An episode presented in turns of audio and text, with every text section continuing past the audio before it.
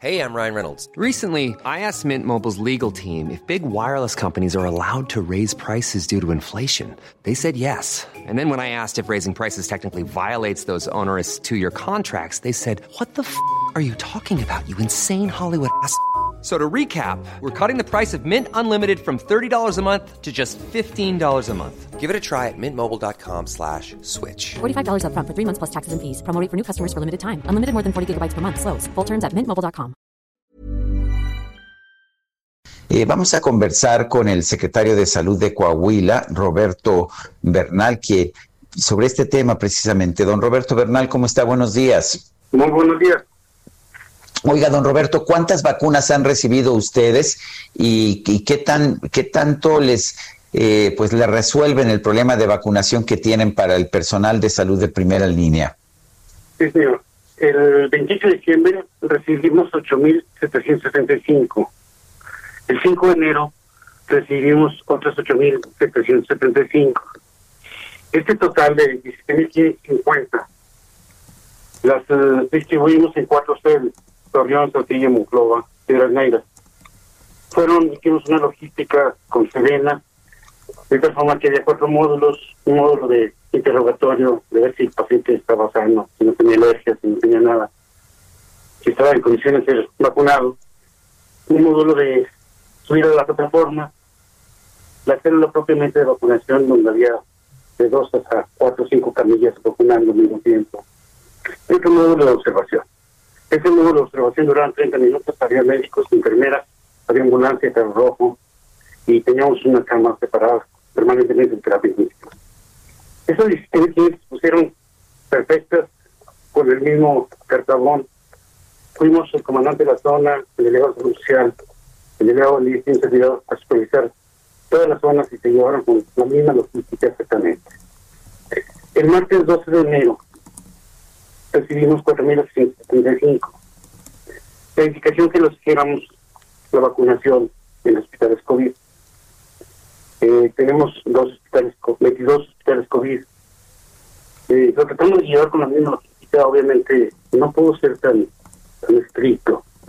En la primera logística iba un camión, primero yo hasta tres camiones por hora por cada institución para no comprometer el funcionamiento de la institución. Entonces el director del hospital sabía quiénes iban, el que el chofer que los subía también sabía perfectamente quiénes iban, el que nos recibía en Serena sabía perfectamente quiénes llegaban. Entonces tuvimos un control total y muy estricto de, quiénes se vacunaron, pero la, mayoría de primera y segunda línea. En esos otros 4.275 que llegaron el 12 de enero, lo tratamos de hacer con el mismo cartabón, con la misma logística, pero ya no era tan fácil porque el control ya no, no era total nuestro.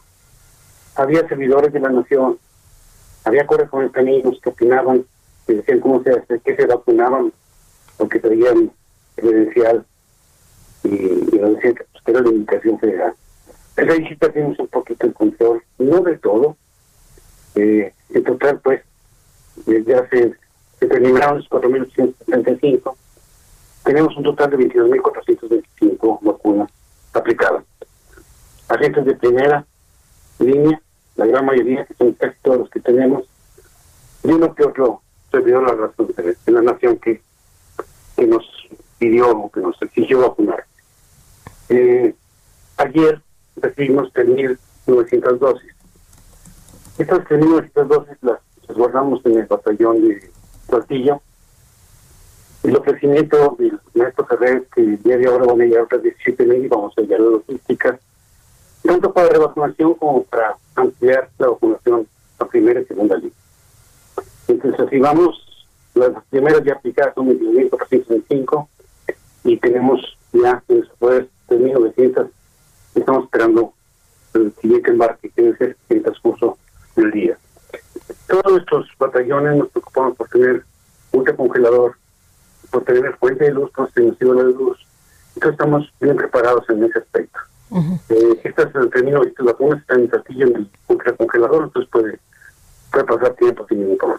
Eh, doctor, una pregunta. La, la segunda dosis, nos eh, enteramos el día de ayer que mandaron incluso alguna eh, carta diciéndole a, a los trabajadores de la salud, al personal de salud, que la segunda dosis sería hasta nuevo aviso. ¿Esto es correcto? ¿No hay fecha para que se aplique esta, esta segunda vacuna? Bueno, teníamos las 3.900 y las 17.000 que vienen en camino. Yo estoy esperando indicaciones si es segunda dosis o es una parte para... Nos faltan algunos uh, de primera línea, los hospitales universitarios, los hospitales particulares, algunos químicos, laboratorios que manejan COVID y laboratorios particulares, que sería muy bueno que los vacunáramos. Entonces, podría, podría ser la segunda parte. O sea, ¿no habría problema? digo, sería muy bueno que lo vacunáramos, ¿no? Pero hasta ahorita no tengo la indicación. Sí. Oiga, y otra pregunta. Eh, decía usted hace un momento que vacunaron a personas de primera línea y algunos siervos de la nación que le exigieron, ¿les exigieron que los vacunaran? Sí, bueno, pues sí, son 22 hospitales, entonces también esos 22 hospitales, eso no fueron los últimos 4.000 tantas dosis. En esos 22 hospitales llegaron siervos de la, región, de la nación y correcaminos, pedían credencial y brazalete. Y sí, sí, sí, algunos pidieron que, exigieron que los vacunaran. Aunque no estuvieran en la lista. Aunque no estuvieran en la lista. ¿Y ustedes los vacunaron? Bueno, eran, son 22 directores de hospitales que llegan estas gentes con, con autoridad aparentemente. Bueno, pues estoy esperando y si me dicen que, no los dejen entrar, pues no los dejo entrar para la Sí. Oiga, pero por ejemplo, si alguien lleva un chaleco que diga siervo de la nación, ¿lo vacunan? Pues llegaron, llegaron cuatro o cinco por hospital empezaron a tomar los nombres de los pacientes, cosa que es confidencial, que no, no debe ser esto. O sea, yo tengo la obligación de darle esa información de nosotros confidencialmente. ¿Y, no les pudieron decir ustedes, saben que ustedes no se merecen esta vacuna o quién dio la instrucción de que los vacunaran? No, no, no, no. o sea, llegan, llegaron con, con una indicación de la federación y, es todo lo que yo sé, ¿no? Muy bien.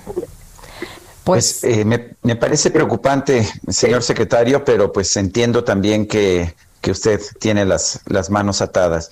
Gracias, don Roberto. Yo, estoy esperando que, que, me den indicaciones qué voy a hacer en los siguientes casos, ¿no? Si les puedo entrar o, o, regresamos otra vez a los cuarteles, donde, donde puede tener un control absoluto. Pues sí. Bueno. Muy bien, pues gracias, gracias por hablar con nosotros, señor secretario. Hasta luego. Hasta luego. ACAST powers the world's best podcasts. Here's a show that we recommend.